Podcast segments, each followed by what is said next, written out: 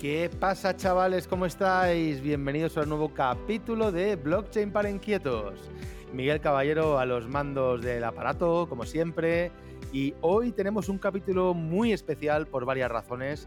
La primera es que hacemos el capítulo número 50. Joder, 50, es un número muy redondo, ¿no?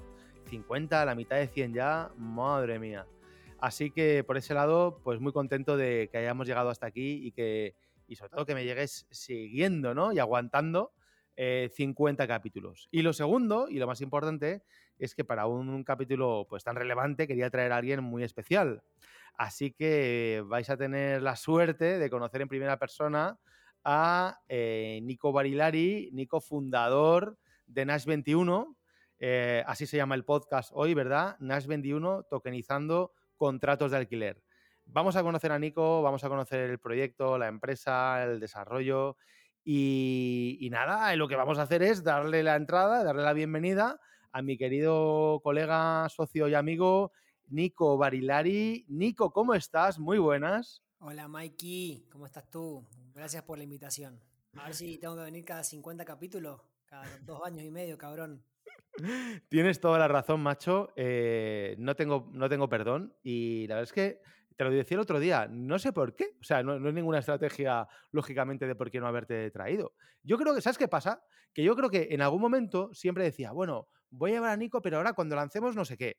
Cuando lancemos el esquema wallet, cuando lancemos la aplicación en producción, cuando lancemos no sé cuánto. Y al final siempre estamos lanzando historias, pero nunca llega el momento, ¿no? Entonces, el otro día ya dije, tío, se acabó. Eh, Nico tiene que venir aquí para contarnos su historia, porque hay un pepinaco que muchísima gente conoce pero otra no. Y, bueno, tío, y nadie mejor que tú para, para contarnos la historia. Aquí estamos, Mikey, disfrutando el momento contigo. Bueno, tío, vamos a arrancar por la parte más personal que me gusta a mí, eh, que la gente te conozca, ¿no? ¿Quién es Nico Barilari en esta vida, en este universo y qué hace aquí? Bueno, Nico, Nico es un argentino, ya bastante madrileño, con, mucho orgullo lo digo, enamorado de, de Madrid ya hace cuatro años, que vino a España a estudiar sobre blockchain, especializarse sobre, sobre blockchain y tokenización, y que en el camino encontró algunos obstáculos y algunos tutores, uno de ellos mi, mi gran amigo y, owner de este podcast, Mike, y bueno, desde siempre trabajando en el ámbito de las finanzas, de la economía, emprendiendo un poco en Argentina, y luego acá en España, bueno, bien abocado a, siempre el, mismo tema, ¿no? Productos de, riesgo, productos de garantía. Y un poco de ahí surge Nash 21, ¿no? Que al fin de cuentas, cuando empezamos a conceptualizarlo allá por el 2020, nos imaginábamos una actualización, un refresh del modelo que, ya nosotros conocíamos, que es el modelo tradicional de, seguros, de, garantías de alquiler, de, fianzas o, los mal denominados avales aquí en España.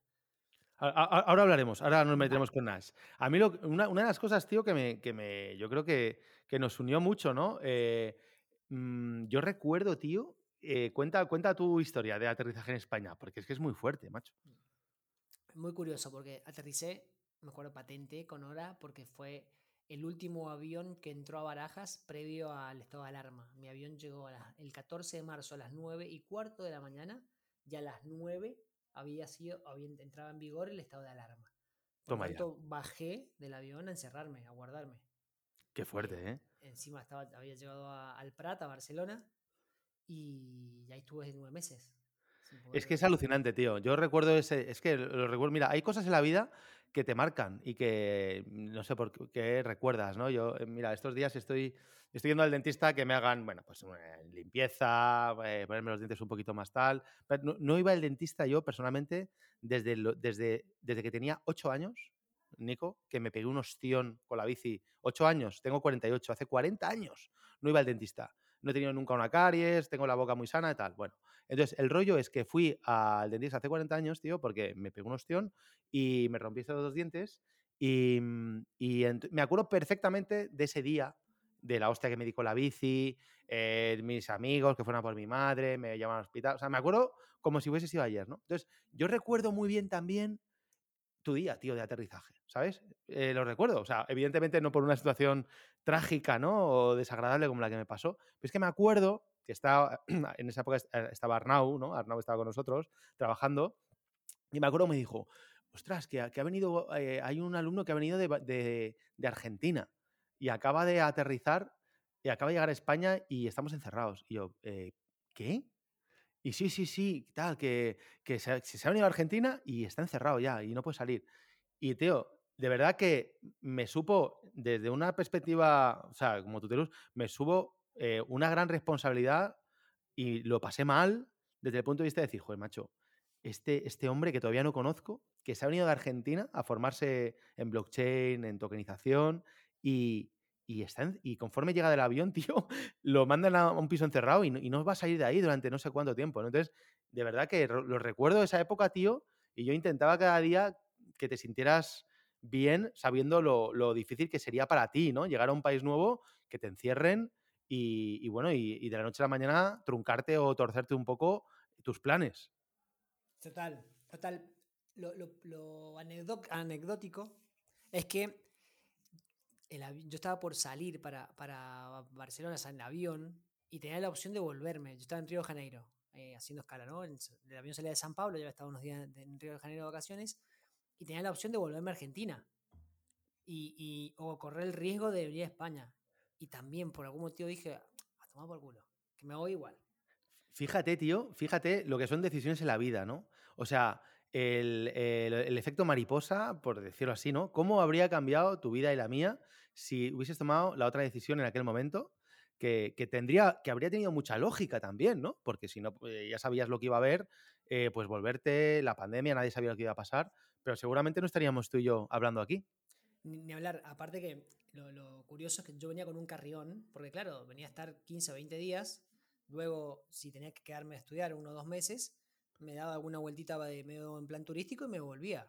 O sea, dije, me compro ropa de verano, cambio la temporada y me vuelvo. Dije, mamá, papá, ya vengo.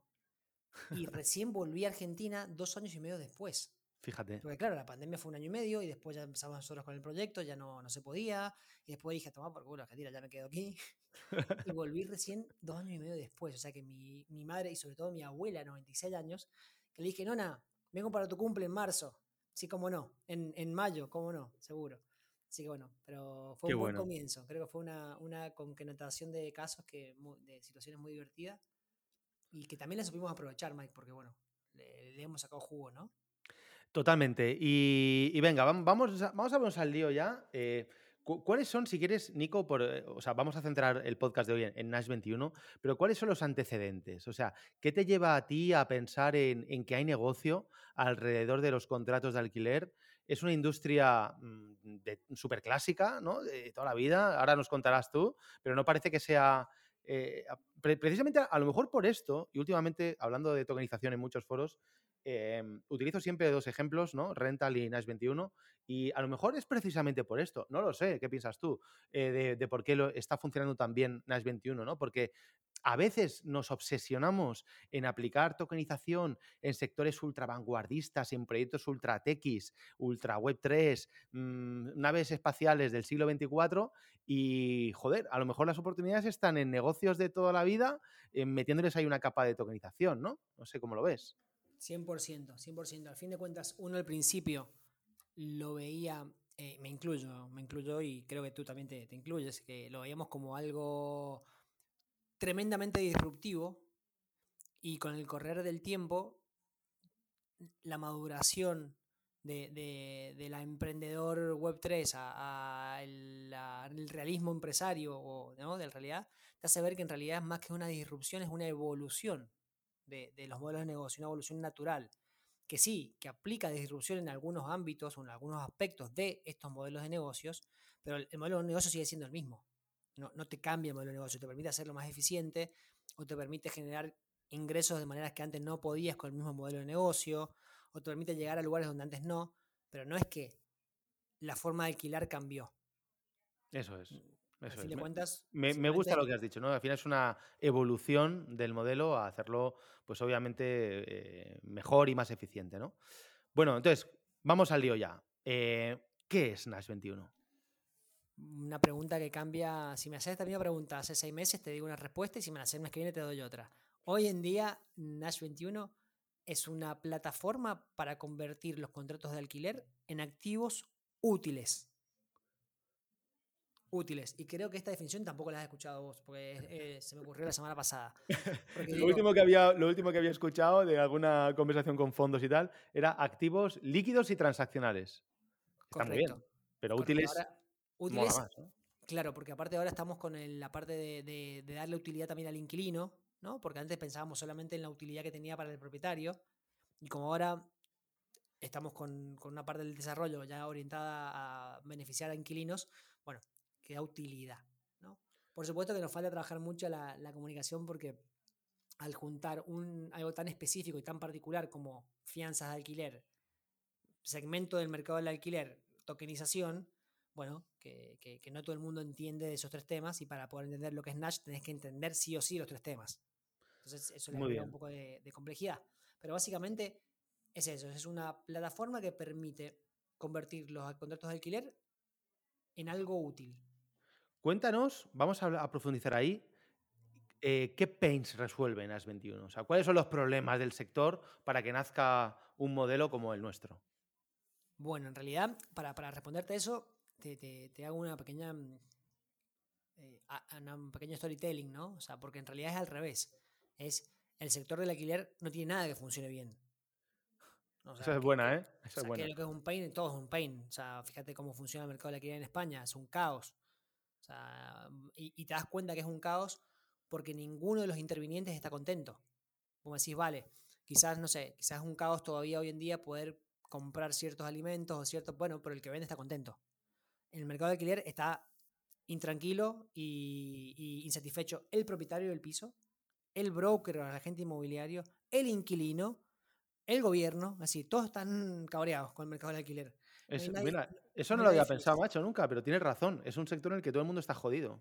Todo el mundo está jodido. Entonces es como decir, ¿cómo, cómo puede ser que, que, nadie esté feliz? Que no haya uno feliz.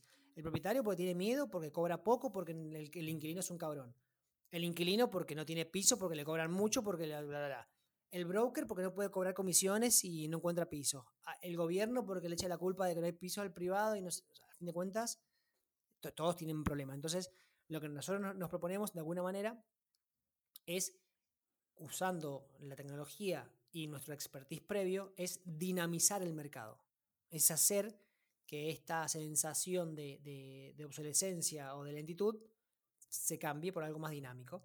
Entonces, ¿qué pain solucionamos? Bueno, se puede, son, varios, pero a, a efecto simple lo que hacemos es le permitimos al propietario tener su renta garantizada al instante o, el día 1 de cada mes, es decir, si tiene que esperar al día 5 o 6 para cobrar, mientras que el inquilino le permitimos acceder a su piso de una manera mucho más fácil e incluso beneficiarse del uso de garantías, beneficiarse hasta incluso financieramente de, la contratación de garantías. Y al agente inmobiliario lo que le permitimos es generar más negocios, más fuentes de ingresos. ¿Por qué? Porque son negocios que antes son modelos de negocios donde antes el broker estaba fuera vale, pero, pero con eso que me dices, macho, no me suena tampoco que sea tan disruptivo o tan increíblemente guay, ¿no? O sea, lo de cobrar el día 5 mm, ya lo llevamos escuchando años, ¿no? Es un mercado que ya existe. Total, total. Por eso te decía que no, no se trata de disrupción, sino de evolución. De hecho, a ver, mi, pelea con, el ecosistema, de alguna manera, es que no hay palabra o, o concepto más trillado y desgastado que el XX, eh, la revolución del alquiler. XX, la revolución de la blockchain. Que, que no, que no, que, nadie revoluciona nada. Que el único que puede haber revolucionado acá algo es Netflix, Spotify, eh, Uber, como mucho. O sea que el resto somos evolucionistas, pero revolucionarios no. Eso está bien. O sea, o sea que, ¿por qué? Porque no venís a cambiar la forma de hacer las cosas, venís a mejorarlas, a darle profundidad y hacerlo más eficiente que cobrabas el 5, bueno, ahora cobras el día 1. Que antes gastabas el 5% de tu renta en el coste, bueno, ahora lo paga el propietario, el inquilino. Que el inquilino tenía un montón de pains y que no conseguía piso y que se venía del exterior, bueno, ahora puede. Y además gana dinero. Que el inmobiliario antes no conseguía cómo agilizar esto, bueno, ahora puede. ¿No? Al fin de cuentas, son mejoras, opciones.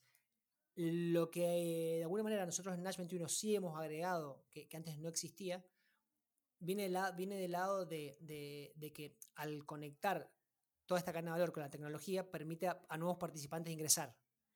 Por ejemplo, siempre existió, quizás no popularizado porque era caro, era eh, oscuro y era poco eficiente, la posibilidad de hacer factoring o factoraje de un contrato de alquiler. Es decir, hace en los 70, los 80, tú podías ir con tu contrato de alquiler al banco y el banco, en algunos casos, no sé aquí en España, pero en Argentina, sí que te adelantaba el dinero de la renta. Claro, un factoring de un contrato de alquiler, ¿no? Claro, la tasa de morosidad era muy baja, entonces no había riesgo y era bastante más eh, simple y estable todo. Bueno, nosotros lo que hacemos es volver a ese modelo que ahora, gracias a la tecnología, se puede hacer y se puede hacer internacionalmente.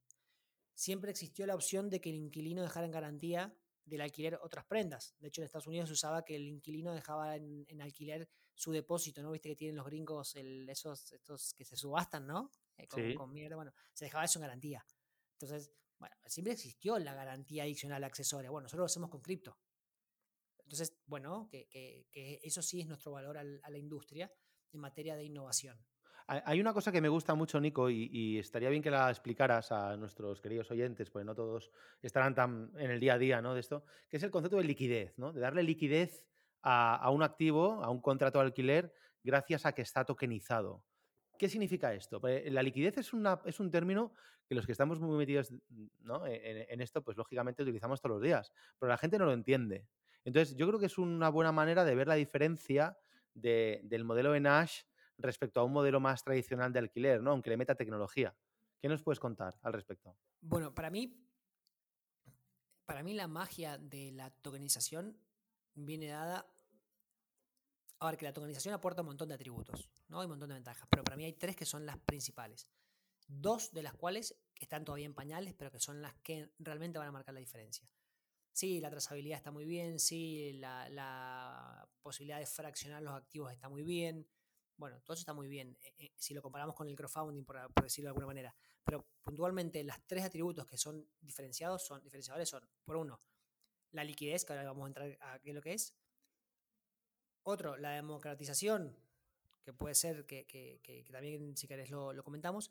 Y sobre todo la interoperabilidad, la posibilidad de interoperar plataformas o tokens. Respecto a Nash 21, nosotros intentamos cumplir con las tres. Entonces, ¿qué, por qué decimos que son activos líquidos los de Nash? ¿Vale? ¿Por qué? Porque un contrato de alquiler común y silvestre, como el que cualquiera puede haber firmado alguna vez en su vida, es un papel que queda guardado en un cajón y que no sirve para absolutamente nada. Absolutamente para nada. Sin embargo, hoy en día sí que eso se puede, vía tokenización, hacer líquido. ¿Qué significa hacer líquido? Convertir en valor económico al día de hoy tú tienes un contrato de alquiler por el cual Nico, que es tu inquilino, te va a pagar mil euros por mes durante 24 meses, y tú puedes decir, a tomar por culo, que quiero los 24 mil ya. Entonces, tokenizas, vas al mercado y lo vendes. Por supuesto, no vas a recibir 24 mil. Vas a recibir 24 mil menos la tasa de interés, menos el descuento, como, como cualquier operación. Recibirás 23 mil, supongamos. lo hiciste líquido. Cambiaste, cambiaste tiempo por liquidez. eso, es, la repera, ¿no? Porque eso que hay veces, fíjate, es un concepto macho y sigo insistiendo que la gente no llega a entender, ¿no? Porque este, esta semana hemos tenido el taller de tokenización ¿no? Eh, en Tutelus y teníamos 300 personas conectadas y hablaba de Nash, yo hablaba de, lógicamente, del proyecto y le hablaba de esto de la liquidez.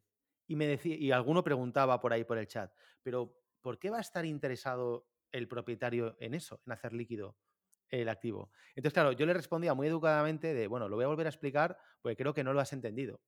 O sea, porque es una pregunta que si alguno de los oyentes todavía se está haciendo, ¿no? Bueno, ¿y qué, sentido tiene liquidez? ¿Qué ventaja tiene la liquidez para el propietario? Pues que no lo ha entendido. O sea, yo me quiero comprar un coche nuevo y no quiero pedir un préstamo al banco, o no puedo pedirlo, o ya tengo varios, ¿no? Y no me van a dar otro, o me lo van a dar carísimo, o, o que no quiero endeudarme y necesito pasta, tío.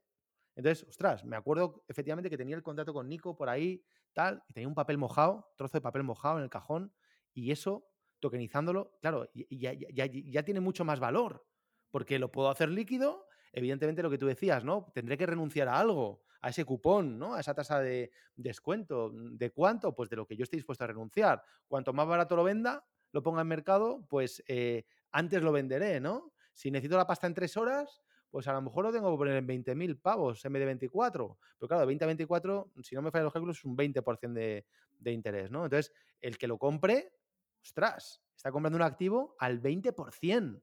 ¿Qué te da hoy algo un 20%? Es muy difícil, ¿no? Entonces, tiene un valor increíble, ¿no? Porque lo que tú decías, hacemos útiles activos que hasta ahora eran absolutamente inútiles. Totalmente, totalmente. Realmente la, la definición es hacemos activos. Porque hasta hace. hasta antes de que existiera Nash, el contrato de alquiler no era un activo.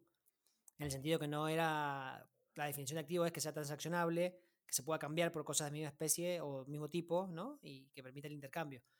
Pero es así. De hecho, el valor agregado, para mí, de Nash, que viene dado por la liquidez, viene dado por la posibilidad del marketplace. ¿En qué sentido? Tú has dado un caso extremo de alguien que tiene alguna urgencia, un problema de tesorería lo cual suele pasar muchísimo, ¿no? O sea, todos en la vida cualquiera tiene algún problema y, a ver, y preferimos la plata hoy antes que un 20% más dentro de un año. Pero generalmente, con tiempo y sin el, agua al cuello, tú podrías estar descontando tu contrato de alquiler a una tasa del 5, 6 o el 7. Ni siquiera, eso ni siquiera es Euribor más 3 puntos, o sea, eso es tasa bancaria. Con, adicional, con el adicional que no es deuda, que no te estás endeudando. Entonces, ya sea que te querés apalancar para comprar otro tipo de activos, o sea, cambiar derechos de renta por Bitcoin, por Ethereum, por, por acciones, por ticket, por lo que quieras, por un inmueble, por una hipoteca, o, porque te quieres ir de vacaciones y no quieres esperar, lo que sea, realmente la, la combinación de liquidez, eh, de, de, de, de, liquidez en el sentido de que no tengas que ir al banco a hacer papeles, no de facilidad. ¿no? Eso, eso también va dentro del concepto de liquidez, porque si al fin de cuentas, no, bueno, pero es que la liquidez ya la tenías antes, sí, bueno, intenta negociar un contrato de alquiler en el banco o sea, a fin de cuentas, que, si no, que si no lo tienes ya no es líquido. O sea, el concepto de tiempo, de facilidad con el de tasa de interés es el que hace que sea líquido, porque también te puedo decir, vale, sí, yo te lo compro al 50%, entonces es liquidez. No, que tampoco es liquidez. Si, si no tiene volumen y no tengo un mercado, y tú, o sea, y si quiero ir para allá, me cuesta el 50% dejarlo, bueno, eso no es líquido. Ah, para, para, hacernos una idea, y, ahora hablamos de los, de los otros participantes en el, en el marketplace, pero eh, ¿Cuántos contratos de alquiler tokenizados tenemos hoy en el marketplace, Nico, operativos? Mil. Eso es una puta barbaridad ya, ¿eh? Mil contratos de alquiler, tío. ¿Y ¿A qué promedio, o sea, qué ticket promedio tiene cada uno? Y más o menos 1.200 euros mensuales, son 14.000, 15.000 euros, eh, dólares, en dólares anuales cada contrato. Eh, Pero tío, eso, es una, eso es 15, 20, entre 15 y 20 millones de dólares correcto, correcto. Ha sido, ha sido un buen año. Sin embargo, mm, nosotros, nuestro objetivo para, para 2024-2025, porque trabajamos con periodos bastante largos debido a la incertidumbre que, que, tiene este tipo de, iniciativas, ¿no? Desde el punto de vista de que, no solamente tecnológicamente hablando, sino de que el mercado del alquiler eh, debe ser de lo más regulado y desregulado por cada gobierno de turno en cada país, ¿no? Entonces eso también nos impacta muchísimo. Pero la idea nuestra es estar haciendo 200, 300 por mes que es un poco la, hacia dónde apuntamos, ¿no? Por volumen y por mercado, sí, sí una vez que, que, la tecnología madure un poco. Por lo tanto, sí, estamos muy contentos. Eh, no ha sido fácil porque si uno dice, vale, negocié contratos de alquiler por, por, por 15 millones, parece poco, pero si decís tokenicé contratos de alquiler, con todo lo que eso significa, que tuviste que convencer, explicar, evangelizar, bueno, tiene su delita. Eh, te hago una pregunta que será respuesta, pero bueno, te la hago ¿no? para otros. o sea, eh, ¿hay alguna otra plataforma, algún otro protocolo, algún otro marketplace que esté haciendo esto? Por el momento que nosotros sepamos, no. No.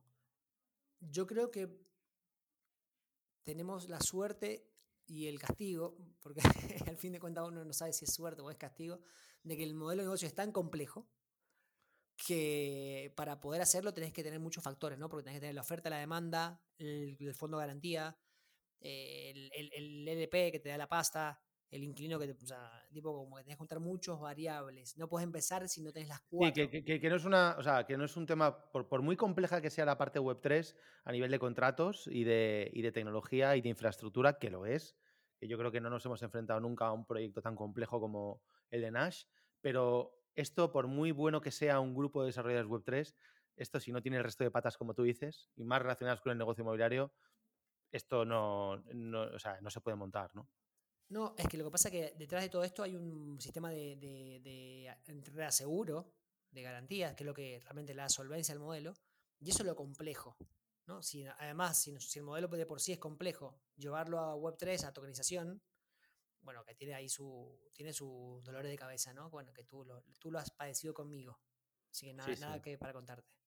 Oye, hay, hay otro, otro participante en este marketplace que es súper interesante, ¿no? Vamos a hablar de él un poco porque, em, claro, marketplace, hemos hablado del marketplace de, Nash, que por cierto lo tenéis todos en, en, la versión pro de Nash, ¿no? pro.nash21.io. Ahí, si entráis como inversores, vais a ver el marketplace. Eh, mm, bien, eh, marketplace tiene, tiene oferta y demanda, claro. Hemos hablado de la oferta, ¿no? Del propietario que tokeniza su contrato de alquiler no lo hemos comentado, pero alguno ya lo sabéis y lo podéis intuir. Cada contrato de alquiler es un NFT porque es único y porque no hay dos iguales. Eh, y hay una figura muy interesante eh, que realmente la hemos parido durante eh, la creación de la empresa, ¿no? Que es el, ¿cómo le llamas tú? El inversor propietario de contratos de alquiler tokenizados. ¿Cómo es esto, Nico? Es, el inversor de contratos de alquiler garantizados. Antes decíamos el inversor en contratos de alquiler tokenizados, garantizados, pero quedaba muy largo y, tokenizados como que para el inversor estaba como redundante porque sabía, ¿no? Entonces dijimos inversor de, contratos de alquiler garantizados. Mira, fíjate que tengo también un recuerdo muy bueno del día que presentamos Nash 21 en sociedad eh, en el Palacio Neptuno en Madrid, que vino, pues tuvieron muchos amigos con nosotros, gente del sector, ¿no? Periodistas, tal, vinieron banqueros. Y recuerdo una, eh, no, sé si tú lo recuerdas, eh, em, hubo un momento que estábamos por ahí tú y yo y estábamos hablando con, con un banquero con su cliente, que era una señora eh, mayor ya, que había ido con su banquero, señora con no sé cuántos pisos podría tener, muchísimos, ¿vale? Una señora poder adquisitivo alto. Mm, entonces, la señora decía, cuando le contábamos, era una señora mayor, ¿eh? no sé, tendría 60 años o más, ¿no? Y, le, y, claro, nos pregunta, bueno, esto yo es que no lo entiendo del todo, no sé por qué esto es más interesante que, que, hacer lo que yo hago, que es comprar, eh, reformar o tener inquilinos y que me paguen a mí y tal. Y claro, y el banquero le decía, no me acuerdo cómo se llama la señora, imagínate, María, ¿vale? María, es que esto es lo mismo, pero sin todos los problemas que tiene usted con la gestión de los inquilinos. Aquí está expuesta, puede estar expuesta comprando estas cosas al mercado de alquiler de, Madrid o de donde sea, sin tener que comprar propiedades en Madrid. Entonces, es una forma muy interesante de verlo, ¿no? Es como tener exposición a un mercado inmobiliario sin la necesidad de ser propietario de inmuebles. 100%. Esa, esa, es la definición perfecta. De hecho, yo me acuerdo exactamente de esa conversación con esa señora, que tampoco me acuerdo el nombre, que era majísima pero brava.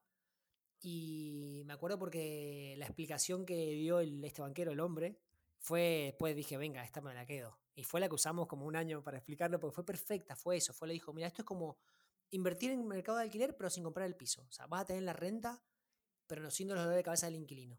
Tú todos los días vas a cobrar tu alquiler, y si no paga el inquilino, ni te enteras. Y si el piso sube o cae de valor, tampoco te enteras. Simplemente cobra. Y fue perfecta la definición que dio. Y un poco es eso, ¿no? Es, un activo que te da exposición al mercado del alquiler sin tener que comprar el piso. Con los pro, bueno, sin todo el tema de tener que hacer la inversión inicial en el, en el inmueble, sin tener que gestionar un inquilino, sin tener que preocuparte por los impagos. Contra, que puede ser contra o puede ser pro, pierdes eh, la plusvalía que pueda tener el inmueble. Es decir, si uno invierte en real estate, el inmueble puede ir para el alza o al baja, ¿no? Bueno, a veces para, para arriba, otras veces para abajo. No siempre el real estate va para el alza, ya nos queda todo claro eso, creo. Bueno, eh, como todo activo tiene sus ventajas y sus desventajas, a efectos técnicos. El nuestro tiene todos estos atributos, que es líquido, que es garantizado, que te permite tener un alquiler sin comprar, bla, bla, bla, bla. Vamos a hablar un poquito de la parte de, garantizado, porque em, en cualquier inversión, lógicamente, cualquier inversor tiene un riesgo, tiene cualquier inversión tiene un riesgo, ¿no? Eh, pero el riesgo en, un contrato de alquiler garantizado y tokenizado de Nash es otro tipo de riesgo, ¿no? No, es un riesgo financiero. Y quiero que nos expliques un poco esto, porque cuando decimos sin riesgo, eh, si yo estoy comprando algo al 4, 5, 6, 7%, 8 en el marketplace, si alguien tiene, eh, si alguien tiene urgencia por venderlo, 10, alguna vez hemos, o sea, pues esto, claro, el, el tipo de interés que tú puedas ganar como inversor en el marketplace depende de la urgencia Mm, del, dueño del contrato para venderlo, ¿no? Lo que decíamos antes. Si me ha surgido a mí personalmente un problema y, tengo que deshacerme del contrato esta tarde, lo, estoy dispuesto a venderlo más barato que si no tengo ninguna urgencia y lo tengo en el marketplace, pues de manera indefinida, ¿no? Entonces, en ese sentido, Nico, eh, el dueño de un contrato de alquiler eh, garantizado, tokenizado en Nash, es decir, el dueño de un NFT, ¿cobra sí o sí? ¿Hay alguna posibilidad de que no cobre? Cuéntanos un poquito. A ver, e, es muy complejo que podamos considerar la opción de que no cobre. Por supuesto que existe eh, en escenarios cataclísticos. Vamos a explicar por qué. Entiendo que tu audiencia ya está, después de haberte escuchado y haber escuchado el soccer, puedo hablarle un poco técnico. Sí, sí. Pero, pero a ver, nosotros, en primer lugar, lo importante de esto es marcar que nosotros, que los activos, los NFT de Nash, no son inventados por nosotros, no son creados por nosotros, sino que nosotros nos limitamos a tokenizar un, un derecho, un contrato de alquiler de un tercero. Esto es importante, esto es importante porque el subyacente es el, el, propio contrato existente entre dos partes por el cual uno de ellos tiene un compromiso de pago futuro, ¿verdad? Y, ese es el subyacente, no es un NFT de arte que hay un, ¿no? un mono por ahí con cara de zombie. Total, y, y tampoco estamos creando deuda nosotros. No es que nosotros estamos tomando deuda para nosotros o creando la deuda. Simplemente nos limitamos a, por orden y cuenta de un propietario, tokenizarle sus derechos de renta. ¿No? Es decir, es un encargo que nos dan. Entonces, vale, alguien podría decir, vale, pero puede que el inquilino impague. Al fin de cuentas, hay un riesgo menor, porque estamos hablando de un activo con, un riesgo de, mora del 2% en España, ¿no? el mercado del alquiler. Puede que haya un no impague, sí, pero nosotros le agregamos la garantía de impago. Entonces se tienen que dar dos riesgos sumados. Uno, que el contrato falle, o sea, que el inquilino falle, lo cual puede pasar, más hoy en día, pero ahí aparece el seguro. Entonces, ¿podría fallar? Tendría que fallar la compañía de seguros, la compañía de garantías, que somos que, bueno, que es nuestro fondo de garantía que está, que está reasegurado. ¿Puede fallar una compañía de garantías o una compañía de seguros, reaseguro? a ver, en la historia hay algunos casos donde ha pasado. En el caso nuestro, hemos sobrevivido al 2021 en Argentina, 2008 en, España, Supram y demás. ¿Por qué? Porque generalmente lo que tiene que ver con la materia de derechos de renta o, impagos de alquiler se considera lo que está en lo que se considera un seguro noble, una garantía, una fianza noble. Tienen riesgo muy bajo y generalmente además cuando se dan son moras, no es que son impagos en donde se pierde el dinero. Al fin de cuentas, el inquilino termina pagando en algún momento, es donde vive. claro. O sea, hay que diferenciar ahí, perdona, te interrumpo, hay que diferenciar entre impago y mora, ¿no? Es decir, cuando has dicho el 2% de impagos, es el 2% de la gente que, nunca paga, o sea, que, al final hay que echarle, ¿no? De, la vivienda. Pero que en la mayoría de los casos no es eso, ¿no? cuando, cuando, hay un retraso, pues al final negociando y tal, terminan pagando, ¿no? Entonces hay un diferencial de tiempo en el cual, pues, Nash está anticipando el dinero, el, fondo de garantía, ¿no? Está anticipando el dinero, pero que la situación tiende a regularizarse, porque como tú dices, si no, esa gente pues tiene que vivir en algún sitio. Total. Y además, esto es un poquito más técnico, pero generalmente cuando las cosas van muy mal en el mercado en general, cuando hay tasas altas, que es cuando la cosa se pone un poco fea, ¿quiénes son los que más dinero ganan? Los putos fondos de garantía, las compañías de seguro. ¿Por qué? Porque ellos, su política de, management del fondo ellos cuando el mercado va baja ganan dinero. ¿Por qué? Porque primero, si las tasas suben, sus posiciones, sus colocaciones suben. Y segundo, que ellos no están esperando que vengan los líos. Están invertidos a la baja, están comprados. Entonces, ¿qué pasa? El efecto amortiguador es el mismo. Me sube la mora, pero mi fondo de garantía también sube. Porque yo no soy gilipollas. Digo, vale, ¿qué, pasa? ¿Qué, me puede pasar a mí? Que aumente la mora. Y si me aumenta la mora, ¿qué va a hacer? ¿Qué, qué puede hacer? Bueno, me hago un hedging o lo que sea contra la tasa de interés. Entonces, al fin de cuentas, a veces hasta estamos contentos de que aumente la mora porque significa que el, que el mercado va mal y que vamos a ganar dinero por el lado financiero. Claro. Entonces, ¿puede fallar? Claro, puede fallar, puede fallar. A ver, falló el, el falló el puto JP Morgan. ¿Cómo no vamos a fallar nosotros? Es complejo. Sería una o sea, en, en, la, práctica y considerando el fondo de garantía que ya lleva funcionando en Argentina, lleva funcionando más de 10, 11 mm, años, ¿no?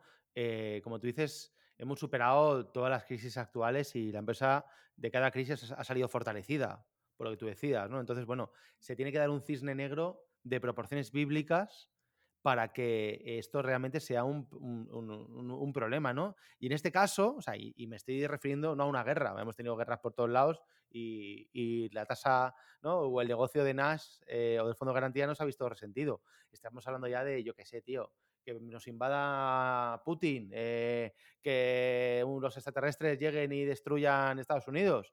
O sea, y, en, esa, y en ese escenario creo yo que, que algún problema más gordo tendremos en nuestra cabeza que no el, el que no el, el, tema de Nash, ¿no? Del, a ver, tendría que pasar, lo que tendría que pasar es que aumentara de manera exponencial la mora más allá de lo que aumentó en el 2008, que fue la deuda hipotecaria en el 8%, o sea, no, fue tanta, ¿no? o sea, el, 8 ha sido el tope, ¿no? En, aquella época.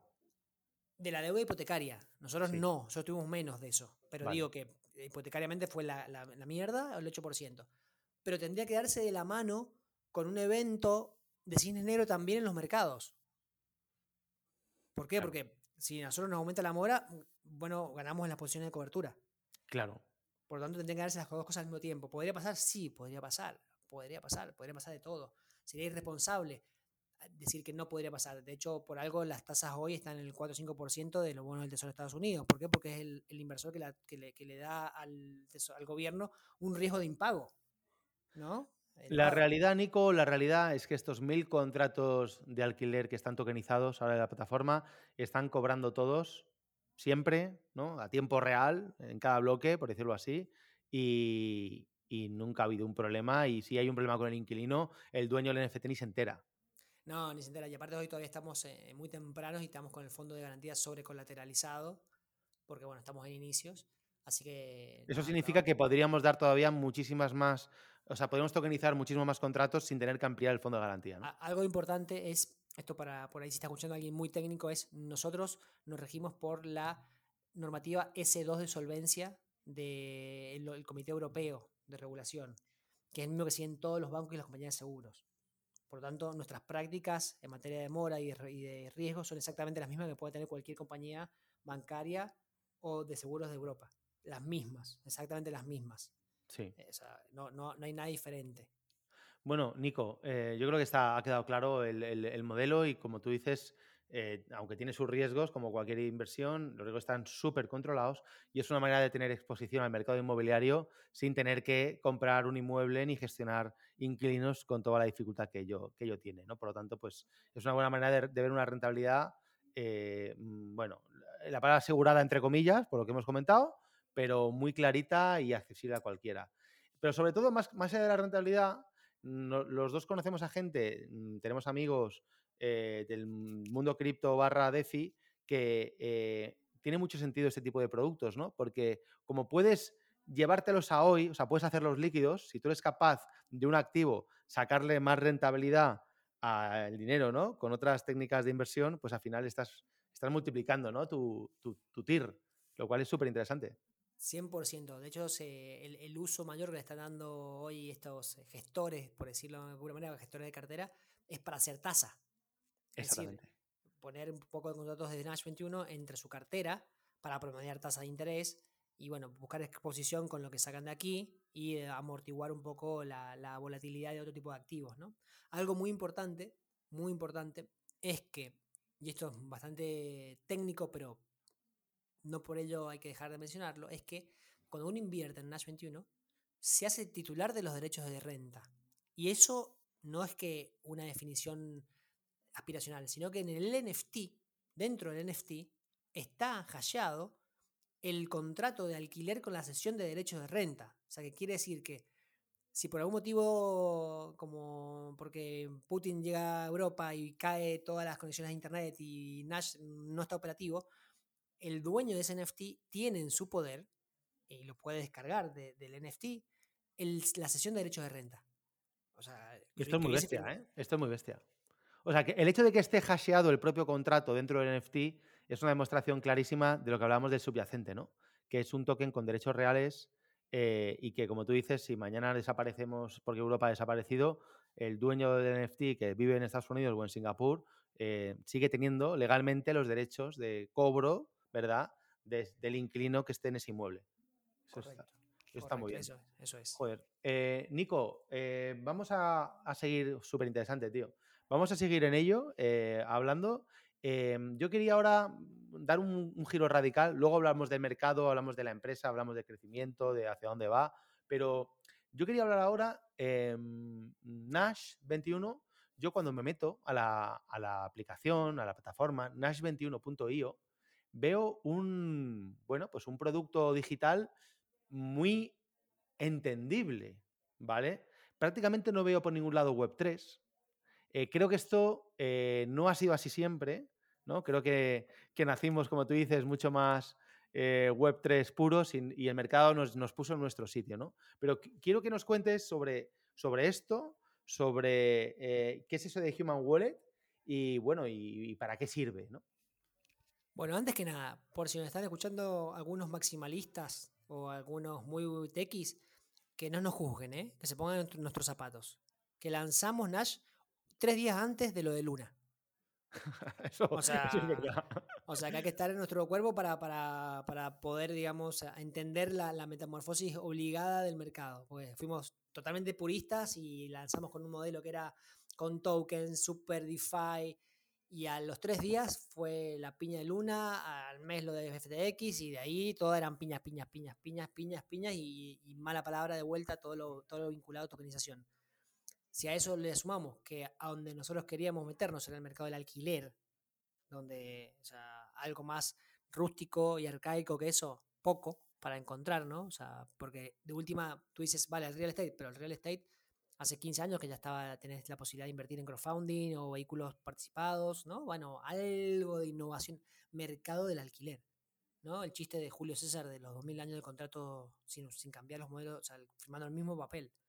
Entonces, bueno, sí, el mercado nos eh, recomendó, digámoslo entre comillas, ir un poco más a una comunicación más clara o más simple, donde intentáramos comunicar de manera más precisa cuáles eran los beneficios sin hacer tanto hincapié en gracias a qué.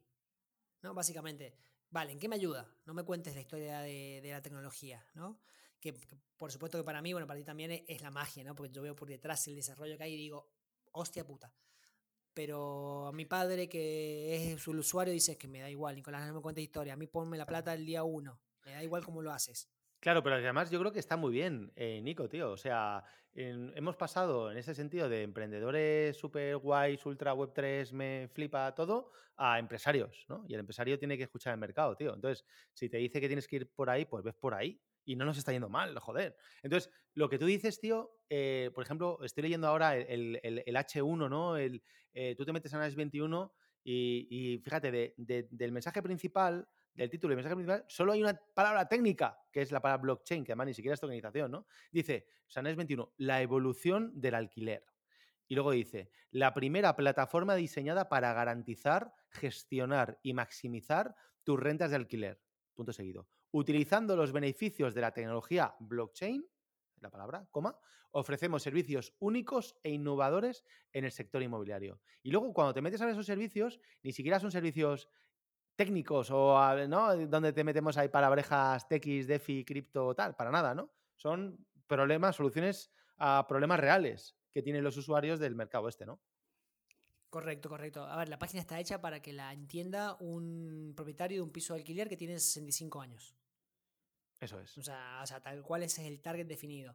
Por supuesto que, por eso el uso de la palabra blockchain, ¿no? que, que tan en contra estamos nosotros de, de, la viralización de esa palabra. Pero que al fin de cuentas, bueno, fue toda una discusión. Si, a ver, por ejemplo, hay una anécdota. debemos haber estado 15 días si poníamos gracias a los beneficios de la tokenización o gracias a los beneficios de la blockchain. ¿no? Algo tan simple como el, no me acuerdo los motivos por los cuales quedó blockchain. Supongo que era porque. Porque es una palabra más, más conocida, ¿no? Y el de 65 años no tendrá ni idea de lo que es Bitcoin y tal, pero ha oído la palabra blockchain por ahí. Y tokenización, pues como que no. Sí, sí, por algún motivo los asesores de comunicación definieron eso, pero, pero digo que si alguien hubiese podido ver nuestra primera página, que decía matemática, liquidez, smart content, que era fantástica. Bueno, eh, no, no duró mucho. Y como tú decías, hay un momento en el cual uno tiene que decir, vale, quiero hacer esto rentable o quiero seguir con un idealismo puro y duro. Y, ambas posiciones están bien, ambas posiciones son defendibles. Nosotros, bueno, queremos eh, ir por esa vía, ¿no? Queremos que esto se use. Y para que se use tenemos que llevarlo a, la, la, curva media de Gauss, ¿no? Bueno, queremos, a ver, queremos cambiar el mundo, tío. Y si queremos cambiar el mundo, pues tenemos que, eh, tenemos que meternos en el sistema. Y para meternos en el sistema y que nos admitan en la fiesta, no podemos ir disfrazados de un elefante asesino con dientes de tiburón. Tenemos que ir como vayan el resto. Eh, y eso no significa tampoco, como tú dices, renunciar a nuestros principios. Toda la esencia de la descentralización está dentro de Nash solo que no la ves, ¿no? no eh, cualquiera que se meta, que todavía no, lo haya hecho, eh, le invitamos a, que entre ¿no? a nash21.io y que se registre, vas a ver que no te conectas con Metamask, pero tienes tu propia billetera Web3 descentralizada. Entonces, eh, hace las mismas cosas que harías con tu MetaMask. Firmas transacciones, pero sin tener que eh, poner el gas y confirmar en, tu MetaMask, sino con un botón de aceptar, ¿no? Entonces, hemos integrado por ahí, ¿no? Human Wallet, nuestra billetera Web3 con apariencia Web2, precisamente para que el usuario no perciba que está en un entorno Web3 que no entiende. Y oye, y, y al usuario le gusta, ¿no? Está funcionando. Totalmente, totalmente. Yo ahí agregaría, Mike, si me permitís, que en realidad sí que nos disfrazamos nos disfrazamos de normales. Pero, digamos, nos ponemos el traje y la corbata, pero en el medio de la fiesta en algún momento nos lo vamos a sacar y vamos a, volver a nuestra sudadera punky. ¿no? Esa, de, eso, de eso va, ¿no? De hecho, las chicas de marketing habían preparado, porque yo estaba el año pasado, tenía un poco de crisis existencial cuando tenía que dar los pitch, porque claro, me sacaron de mi ámbito y tenía que hablar de, algo para que para mí era aburrido. Digo, mierda tengo que contar, ¿no? Que si lo, cool es lo que hemos hecho por detrás. Y me, prepararon para una presentación un meme del caballo de Troya, este famoso, ¿no? Entrando aquí a la, ciudad y tal. Eh, y dentro del caballo de Troya, Banash. ¿no? Pero el caballo de Troya era como la solución al mercado del alquiler, ¿no? Y era muy divertido. Y bueno, eso fue como, como que me levantó el ánimo y ahí lo entendí. Al fin de cuentas, Nash 21 es una forma de generar usuarios para el ecosistema Web3. Y eso es lo que, esa es nuestra visión y misión. Muy bien, muy bien. Bueno, Nico, eh, cambiamos. Ahora vamos a hablar de la empresa. Eh, voy a contar otra, otra anécdota eh, que, me, que me, me, reconfortó muchísimo, ¿no? Em, claro, la empresa llevamos cuánto, tres años Tres años. Bueno, un poquito menos. sí, bueno, un poquito menos de tres años. Y además, el primer año fue pizarra, como quien dice, y diseño de workflows, diseño de tecnología y trabajo en la cueva, ¿no? Eh, dos años seguramente de desarrollo comercial, más o menos. Bueno, eh, tú sabes que yo me da mucha pereza bajar a Madrid, vivo la sierra, siempre me estás ahí con, con el ático con eso y tienes toda la razón, pero es que no bajo nada. Bueno, total, que la cena de Navidad del año pasado Em, la, anterior, la cena de Navidad de la anterior, es decir, la del 2022, y nos hicimos ahí un escape room por ahí, luego nos fuimos a hacer unos cuantos, no, me acuerdo, eh, no me acuerdo cuántos éramos, tío, 8, 6, 8, 10, como mucho. En la mesa de este año, tío, no conocía a nadie, yo. Eh, o sea, no sé cuánta gente había ahí, 50 personas, tío. Ocupábamos la mitad de un restaurante súper chulo, todo el mundo feliz, brutal, una camadería que te cagas yo no conocía a nadie, tío. O sea, era como cuando te invitan a una fiesta y tienes que buscar a las caras de los pocos que conocen. Me puse ahí con el soccer en una mesa. Eh, eh, me puse al lado de dos chicas que eran de la oficina de Barcelona y les decía así, me acuerdo que les decía en broma, eh, bueno, en broma, ¿qué cojones broma? Le decía, bueno, que sepáis que este, se llama Soccer, este es uno de los jefazos, ¿eh? Y las chicas estaban con el vino y, claro, como tampoco nunca había visto al Soccer, sí, sí, jefazos, y se reían y tal. Pero a donde quiero ir a parar es que, joder, es una empresa, tío, de, de ultra growth. O sea, Nash 21 con el fondo de garantía Finaer está creciendo de la, de la hostia, tío, lo cual es, es brutal. Eh, no sé si tú, como, joder, como, como CEO, como máximo eh, responsable directivo, eh, esto te da vértigo, cómo lo gestionas, si, tú eres consciente de este crecimiento, porque digo, crecer empresas sin haber hecho rondas de inversión trillonarias es difícil. Y lo estamos haciendo, porque dices, bueno, eh, hemos metido pasta de fondo de inversión, pero vamos, cuatro duros para lo que estamos montando, ¿no? Eh, comparado con lo que levantan por ahí. Entonces, eh, ¿tú eres consciente, tío, del bicho que estás haciendo? Sí, tal cual dice. Bueno, primero que nada, eres, sí, confirmo la, la opinión de, de, las 50 personas que estaban ahí de que eres un cabrón porque no me, no me creían que eras el jefazo. Le decía, ¿el jefe? Sí, sí, claro, sí, sí, sí. No, que en serio el jefe. o sea, de verdad. Y como no te habían visto nunca, decían, bueno, será otro jefe. Pero bueno, después les, les, expliqué la historia. Nada, el, jefe, el jefe eres tú, el jefe eres tú. Este, este es Miguel, el jefe de Tutel. O sea, sí, ya está, vale, vale. Eh, a ver, sí. Yo estoy contento.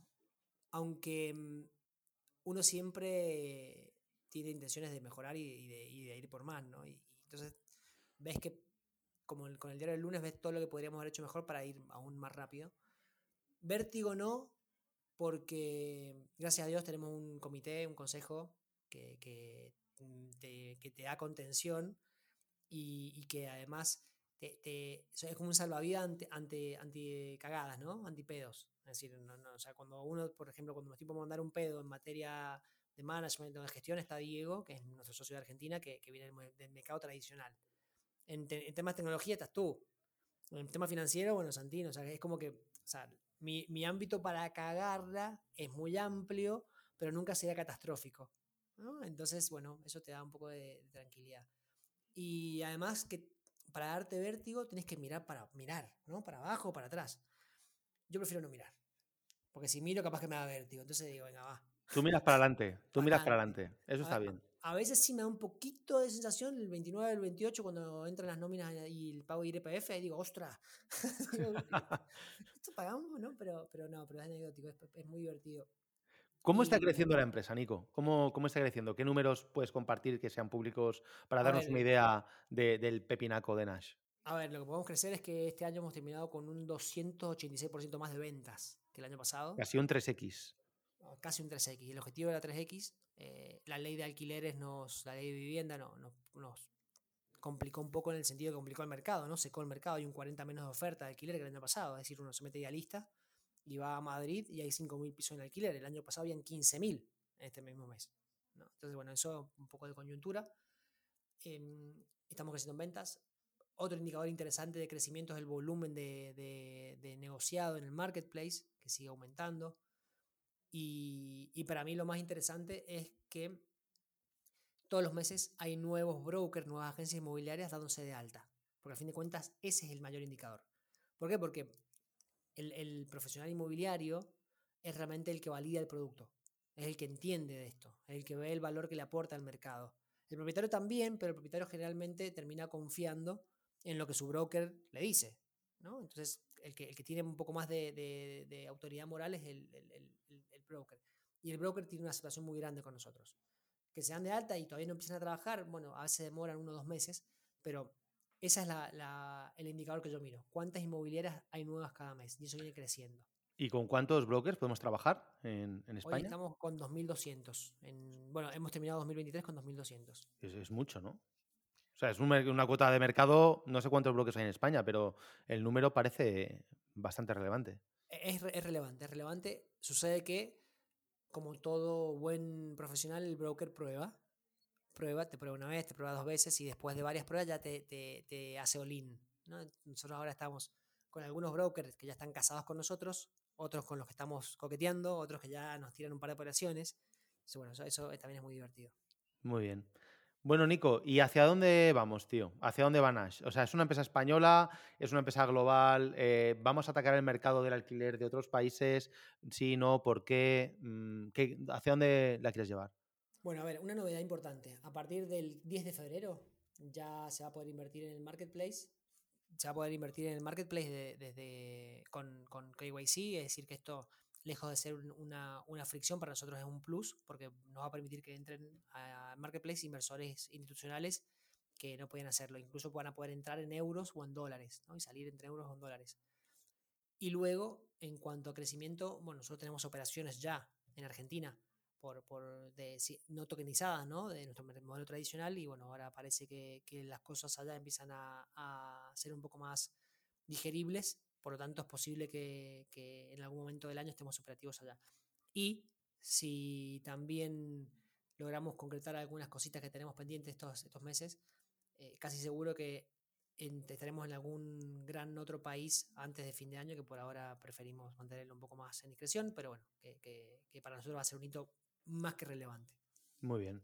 Esto mm, en, otros sectores entiendo que tengan la urgencia los emprendedores de, irse rápido a abarcar otros mercados porque, bueno, pues porque los mercados se van acabando, ¿no? lo bueno que tiene el mercado de alquiler es que mm, imagino que será un mercado enorme, ¿no? En cada país. Es decir, ¿cuánta pasta puede mover el mercado de alquiler en España cada año?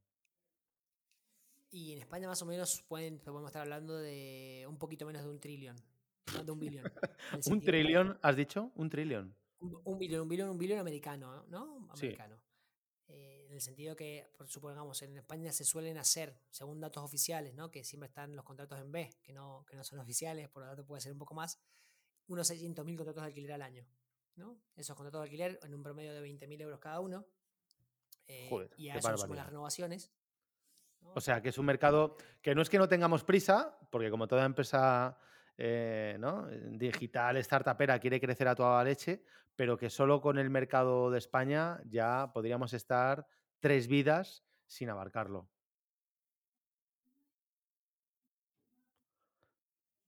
Vale. Totalmente, totalmente. Totalmente. Para mí la estrategia pasa un poco más por tener diversificado el riesgo, sobre todo porque en materia de ley de alquileres estamos siempre en manos de gobiernos y depende del color del gobierno, lo, complicado que se puede poner el asunto. Entonces pasa un poco más que por, ahí que por una cuestión de, de blitzscaling o de profundidad. Muy bien. Muy bien, Nico. Pues, joder, tío, menudo. Yo creo que cualquiera que nos esté escuchando, llevamos ya casi una hora dirá, joder, no, no conocía yo esto de, de Nash o de los contratos de alquiler tokenizados.